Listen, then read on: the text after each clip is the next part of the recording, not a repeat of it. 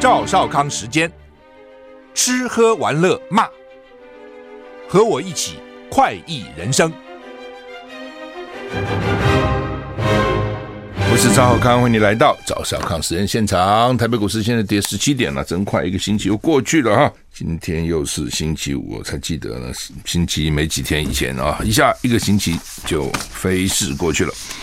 台股昨天涨七十九点哈，涨得还不错啊。那现在跌二十五点。美股奇怪了，昨天晚上看是涨哈，还涨得还不错啊。就今天一早上，现在刚刚看呢，跌啊。道琼跌两百三十七点，跌零点六七个百分点。S&P 五百呢跌零点六四个百分点。纳斯达克跌零点五五个百分点。费城半导体呢涨一点八六个百分点。所以美国主要的传统类股跟科技类股其实大部分都跌哈。欧洲三大股市涨，法国涨最多，涨二点零五趴啊，德国涨一点七个百分点，也涨了很多。台股现在跌二十三点。台风杜苏芮远离，下午风雨渐渐缓和哈。不过金马金门那边好像哦还不小哈。澎湖啊，中度台风杜苏芮中心目前在澎湖西南西方海面向北北西移动，暴风圈笼罩苗栗以南。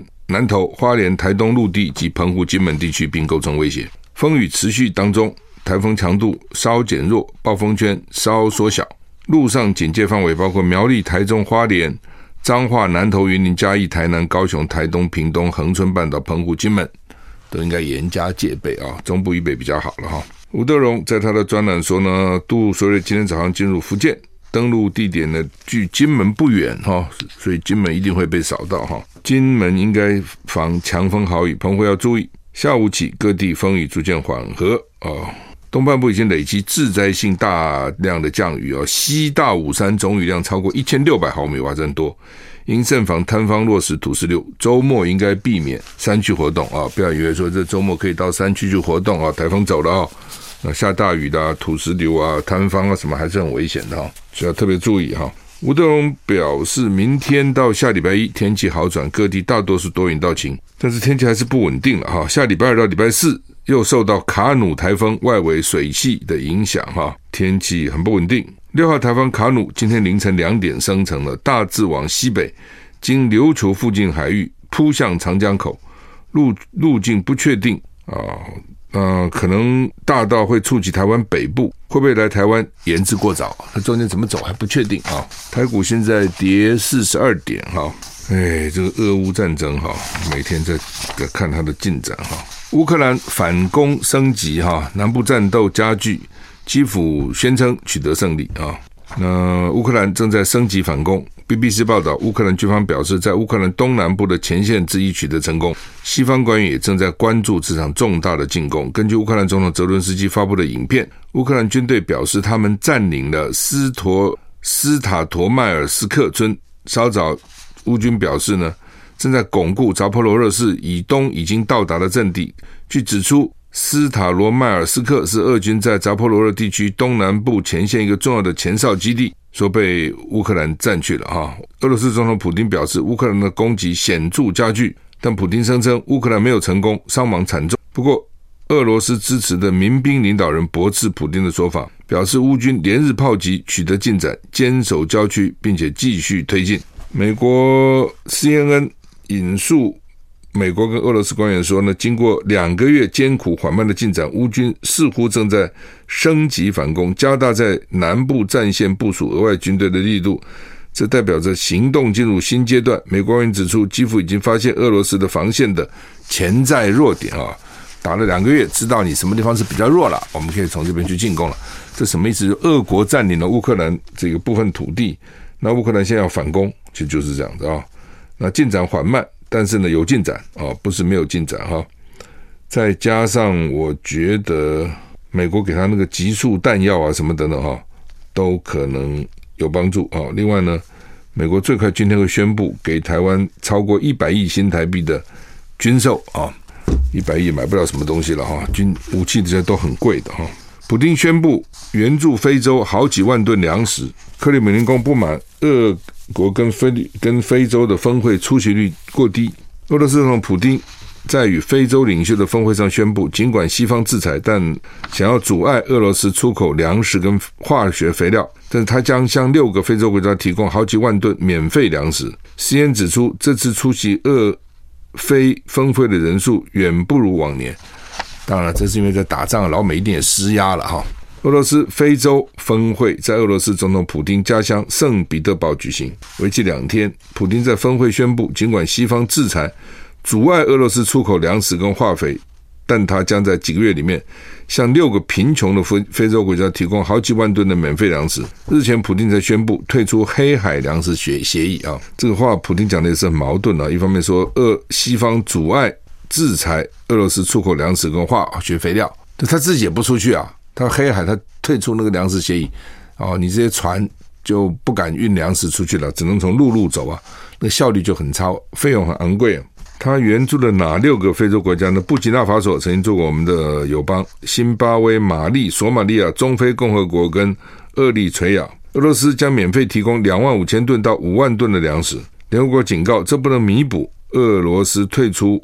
黑海粮食协议的影响，俄罗斯也一直攻击乌克兰的港口，就是你这个啊，只是只是一点点而已了，弥补不了你让粮食出不了乌克兰的港口啊，这个意思啊。CNN 报道呢，普丁在寻求跟非洲国家的关系。克里姆林宫说，今年只有十七个非洲国家元首出席俄非峰会，不到二零一九年会议四十三个国家元首的一半。克里姆林宫对出席率低感到愤怒，指责美国跟西方盟友向非洲国家施加前所未有的压力，试图破坏峰会。缺席的元首哪些呢？肯亚总统鲁托，他的政府一直批评俄罗斯退出黑海粮食协议是对全球粮食安全价格的重击啊！所以呢，有四十三个国家以前参加，现在只有十七个，所以你看差很多，一半都不到哈。四十三个，一半也有二十二个嘛啊！台股跌五十八点，跌五十点，因为股股价在变动，现在跌五十九点。热，七月创历史上最热。联合国秘书长说呢，进入全球沸腾时代。科学家指出，热浪之中，今年七月确定将成为世界上有记录以来最热的月份。秘书长联合国秘书长表示呢，全球正进入沸腾时代。BBC 这几个这个月的天气如此炎热，让研究人员相信，二零一九年的记录将会被打破。科学家一直认为，额外的热量主要是跟使用化石燃料有关。部分专家认为，七月很可能是过去十二万年来最温暖的月月月份。就他们找到一些资料，都可以看到十二万年了哈。研究人员对于七月将打破目前最热月份的记录，并不感到惊讶。最近有。几周有大量的迹象表明，世界升温程度要高得多。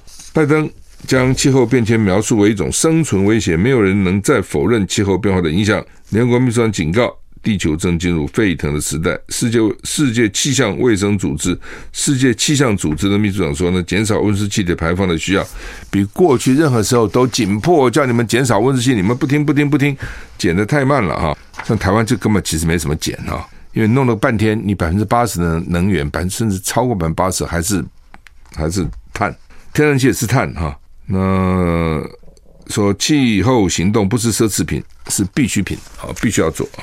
根据哥白尼气候变化中心的数据，世界上最热的一天发生在七月六号，有记录以来最热的二十三天都在七月。这个月前二十五天的临时平均气温是摄氏一十六点九五度，远高于二零一。九年七月全年的十六点六三度，专家认为七月的气温记录不会是今年最后一次被打破，就是还会再打破了哈。其实整个平均也没多多少，这个月的前二十五天现在是十六点九五，二零一九年最高是十六点六三，也不过多了零点三二度，这么严重，这么严重，为什么呢？因为它这是平均的哦，平均的，那平均也不见得平均的，你很难做，很难去测量这个平均的。平均呢，就有些地方很热，因为全世界很大嘛，所以你那个基础很大，你要去平均讲一点点，其实在某些地方可能就要涨很多才能够平均啊。大西洋翻转环流瓦解，恐怕冲击全球，什么意思啊？除了极端气候带来的影响，另一个引人注目的景区来自大西洋经。大西洋经向翻转环流，该环流系统被视为全球气候调节的重要因素。但最新研究发现，该环流可能在二零二五年前停摆或瓦解，导致更极端的冬季跟风暴增加。这项预测曾一度被科学家质疑，但近年来的科学报告跟丹麦科科学家的研究显示，停摆的可能性日益增加。气象专家彭启明说呢，全球暖化速度超过预期，格陵兰的冰融速大量冰融化，大量淡水流入北大西洋，干扰北大西洋海水的密度，使得大西洋经向翻转环流遭到破坏而停止运作。经向翻转啊，大概就是东经纬度了啊，像经向翻转的话。I like 103, I like radio。我是赵少康，欢迎你回到赵少康时间的现场。台北股市现在跌二十二点，跌幅缩小，刚跌了五十九点哈。光靠 YouTube，有时候是不够的了哈。美国有一对姐妹跟一个十四岁男生在 Colorado 州一个野外营地中死亡哈，因为他们厌倦了疫情，说想要过避世而居的生活。哦，就是要离开离开世世世俗了哈，要自己去独立在野外生活。那野外不是那么容易生活的哦 corrado，你知道，它那种是蛮有蛮有蛮多比较偏僻的地方的哈，风景不错。科罗拉多哈，那他们就看 YouTube 来获得野外求生的知识。哦，有很多这种影片嘛，哦，在野外该怎么办呢？哦，哪些树叶可以吃，哪些不能吃啊？水要怎么弄啊？反正是搞这些。那他们的亲友说要给他们露营车跟发电机嘛，给你个露营车，你不是舒服多了吗？他们不要，我们不需要。YouTube 告诉我们不需要这么多哦，我们可以，就都死了。所以就就是他主要是劝大家不能只靠 YouTube YouTube 了啊，YouTube 那是专家，而且那个环境跟你真的面对环境不一定一样哈。大陆陕西一对情侣日前相约登山。到了顶以后呢，男友是说：“啊，你要小心哦。”啊，女子不不听，坚持在悬崖边拍照，结果呢，意外坠落。不，这不简单，六十公尺悬崖，二十层楼高哈。救难人员抢救十小时，保住一命，这不简单，怎么会保住一命？这种照你应该不掉哪里去哈？那当然受伤了啊，是另外一回事了哈。那但是基本上就是，常很多人为了拍照，常常就忘了。哦，都要找那种很危险的那个风景，那个叫啊，表示我很勇敢，景色很难取，就是说一不小心就失足了，这就是一个例子哈。台股涨七点了，哎，现在不不跌了，反而涨了哈，涨八点。中国时报头版头登的是昨天我们讲的了哈，今天放在头版头啊，就是美国升一码利息，利率飙二十二年最高，距离通膨两趴目标路还很长。联准会说不排除九月再升息啊，台币昨天也是连三天升了啊，美元大家觉得说已经强弩之末了啊，也不会升太多了嘛，大概就是这样子，最多再升一次吧，不可能这样一直升，所以呢，美元就贬值，但是美国利率还是很高啊，哦，基准利率现在还是五点二五到五点五趴，这是二零零一年三月以来二十二年来的最高水平啊。那鲍尔联储会主席昨天当然他们有讲话了哈，就说呢。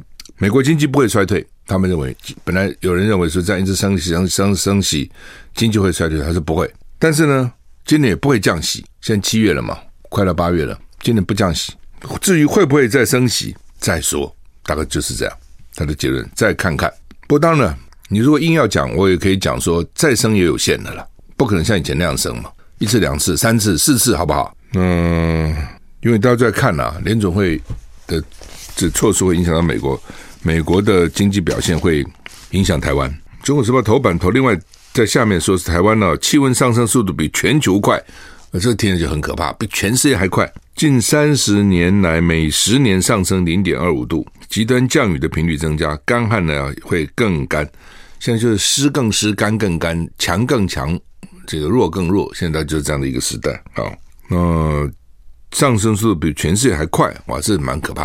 哦，常常很多事你要跟平均值去比了。那现在平均值比起来，台湾就比全世界快哦。这个不可怕吗？我觉得这个蛮可怕的啊、哦。中研院下修台湾的经济成长率到一点五六趴哦，就是第一个不可能有两趴了哦。中央银行六月下修到一点七二趴以后，中经院下修到一点六。台经院下去到一点六六，台台湾综合台中院下降到一点四五，那昨天是中研院下修到一点五六，因为它有不同的研究机构啊，那他也不一定用完全同样的数据哈，那个公式可能每家有每家的看法哈。但是不管怎么样，只有我们的主计总处预测是百分之二以上，政府了，其他单位研究单位都预测在百分之二以下啊，好像还有些单位 也只有百分之零点五，那就很惨了啊。内销还不错了啊，不是内销了，就是说国内的内需了，内需也不错，旅游也不错啊，服务业不错。那是因为闷太久了，那就是消消耗国内的钱，但是你赚不了外国人的钱，大概就这个意思啊。因为外国也不好啊，大陆也不好，他们都不好啊。那他们都不好，你怎么可能好呢？休息再回来。我是赵少康，欢迎回到赵少康时间现场。台北股市涨二十五点啊，内需不错，外销冷，但是内需不错也没有不错到多热。所以他们讲现在叫做外冷内温，还好内温啊，否则惨了啊！因为也是因为过去三年呢，大家累积累积累积嘛，哦，那也存了一点钱吧，因为过去三年没地方花，也出不了国啊，哦，所以这三年等于是现在等于拿出来花消费，所以为什么最近比较热啊？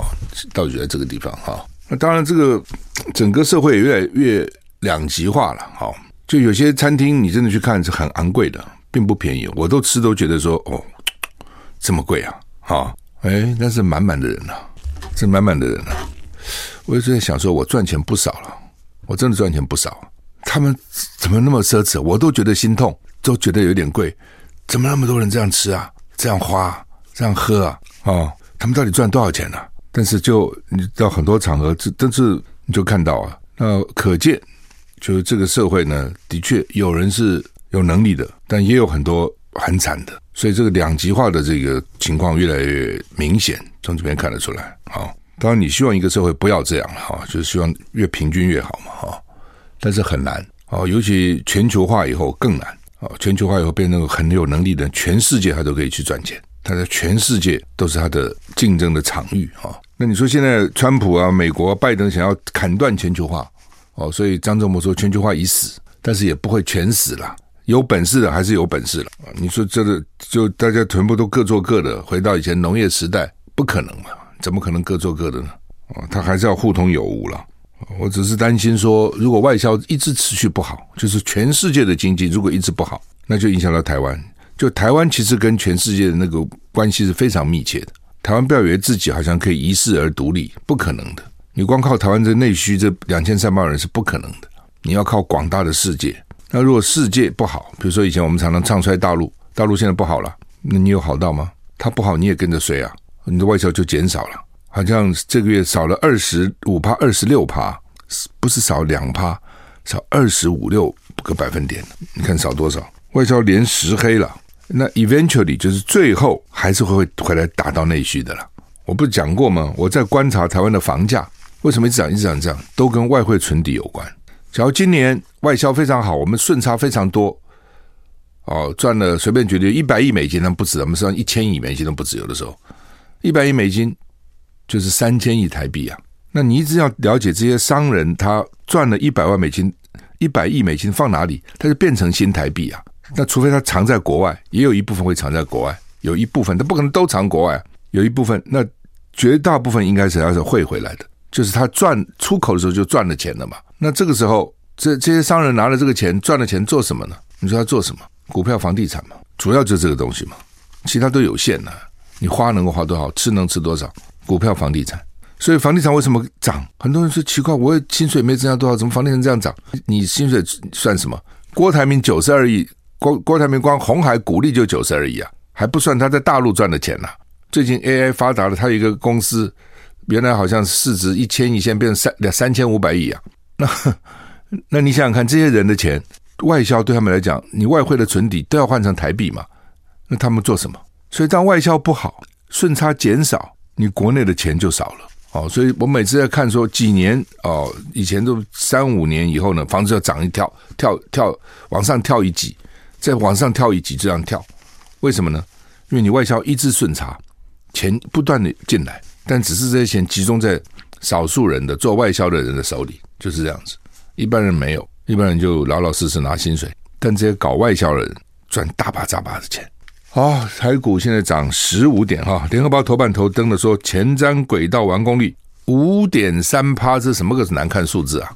不是，我本来有看错是五十三趴，五点三趴，百分之五点三，为什么呢？这就讲说你这个政策的错误哦。民进党很多错误的政策，比如他拿原来是八千八百亿的前瞻，后来三三变八千四百亿，他同时来，而且大部分都花在轨道建设，就捷运啊什么之类，重不重要？当然重要。但是你现在同时来就惨了，工程师在哪里？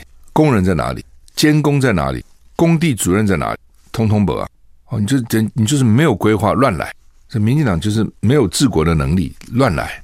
然后呢，你再加上台积电也在那边抢工赶工，所以一时间国内工缺工大缺，工价这个大幅上涨，就变成这样。所以你看看民进党的能源政策也给你搞一塌糊涂。然后呢，说要去这个用内需来拉抬经济，但是呢，他一下子钱撒下去，完不了工，到处流标，休息一下再回来。I like 我是赵少康，欢迎回到赵少康时间的现场。所以呢，现在前瞻轨道完工率百分之五点三，他现在就是啊、哦，因为中央给钱八千四百亿。但是大部分的哈不是全部了哈，大部分，但是地方也要出钱，地方要配合款。那当然就是民进党执政的县市，中央就给他补助多一点。所以之前那个什么新竹啦、桃园啦，一些工程为什么搞那个样子？因为钱太多嘛。那跟国民党执政的县市比较多嘛，当然就是苦哈哈，能中央给他们补助就少。那地方钱没有钱了，因为你预算会一直追加嘛。我原来预备是啊，这个工程，比如说这个一百亿，对不对？啊，中央给你多少钱，地方自己拿多少钱。那这预算往上走，现在一百亿做不到了，变一百二了，一百三了，一百四啊，因为预算一直增加，那怎么办？另一种就是流标，我没有办法拿一百四，我只有一百亿啊，你爱来标，不爱来标就算，就一直留嘛。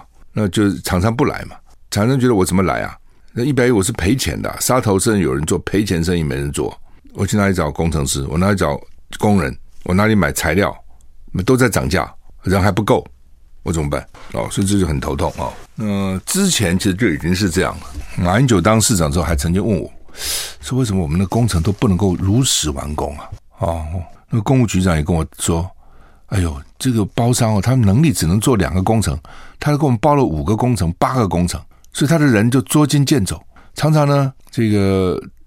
这个工程骂他催他，他就赶快把工人调到这个工程来。等到那个工程骂说你怎么啊，他就把人调那边，就这一批人跑过来跑过去啊，没有这个能力抢那么多工。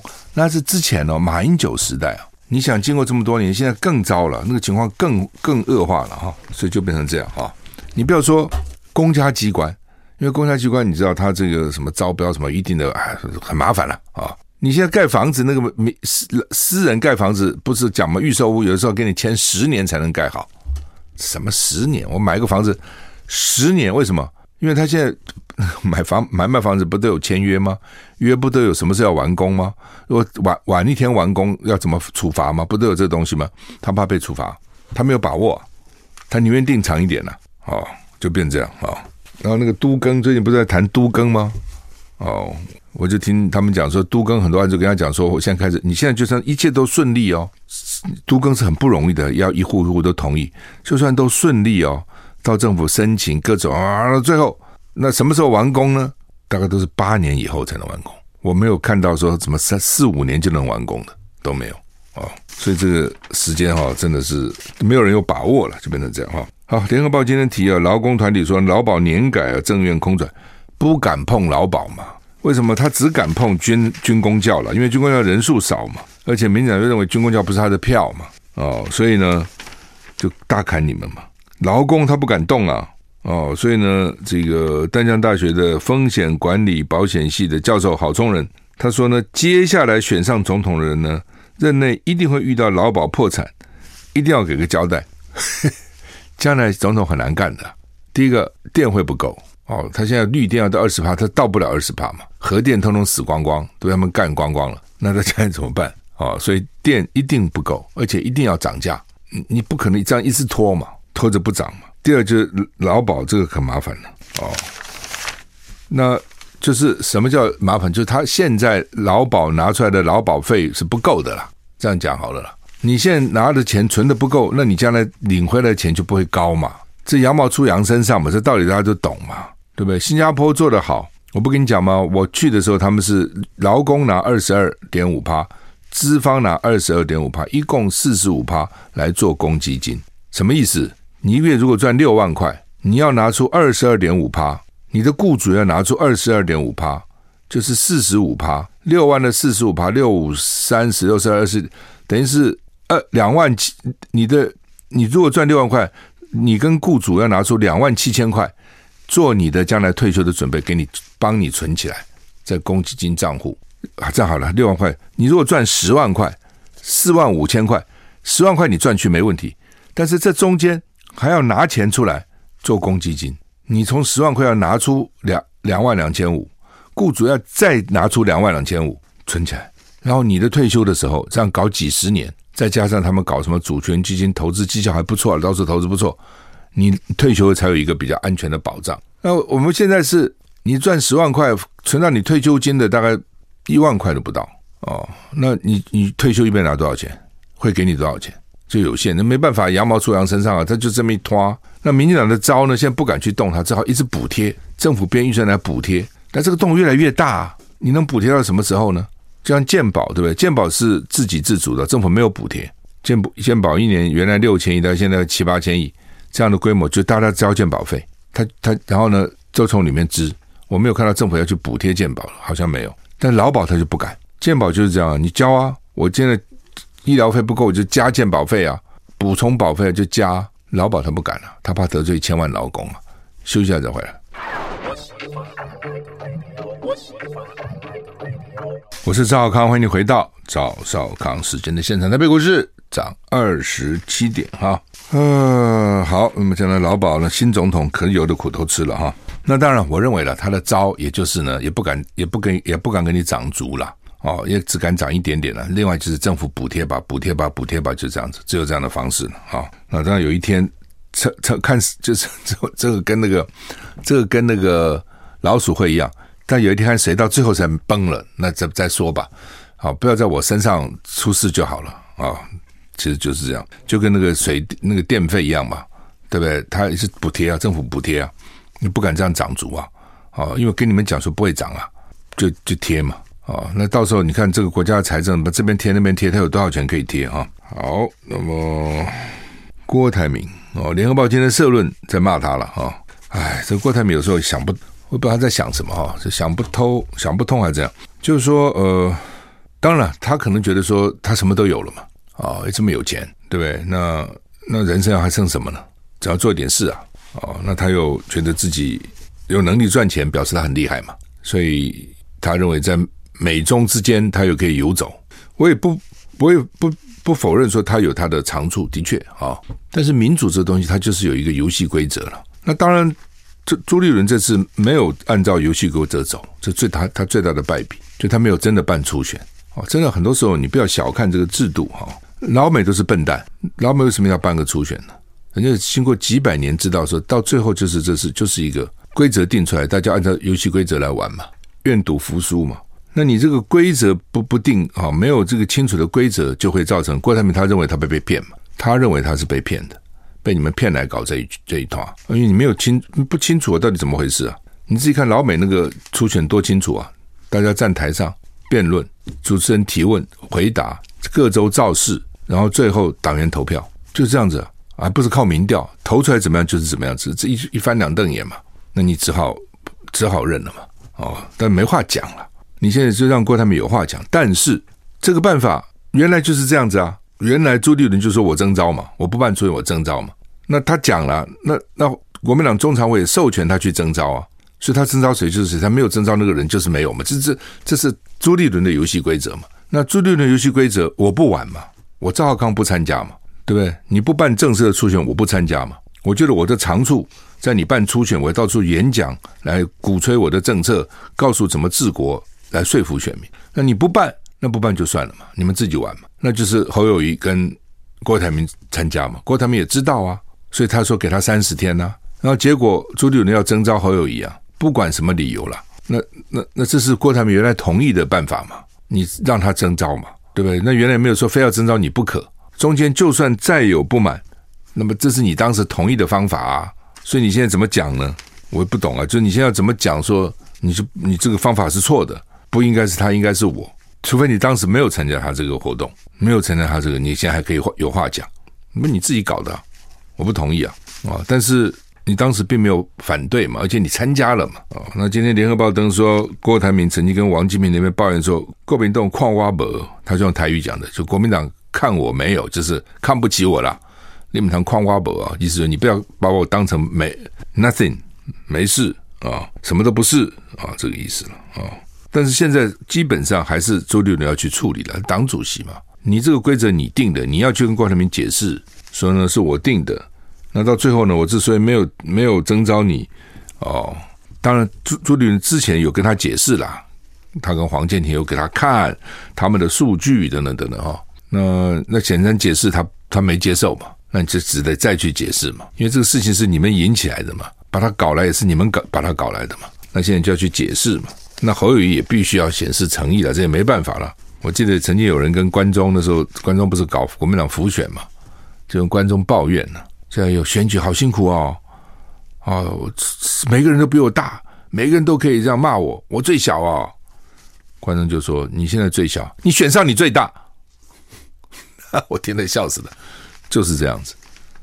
选的时候候选人最小，选上他最大，选上你要的求他拜他拜托他做事，对不对？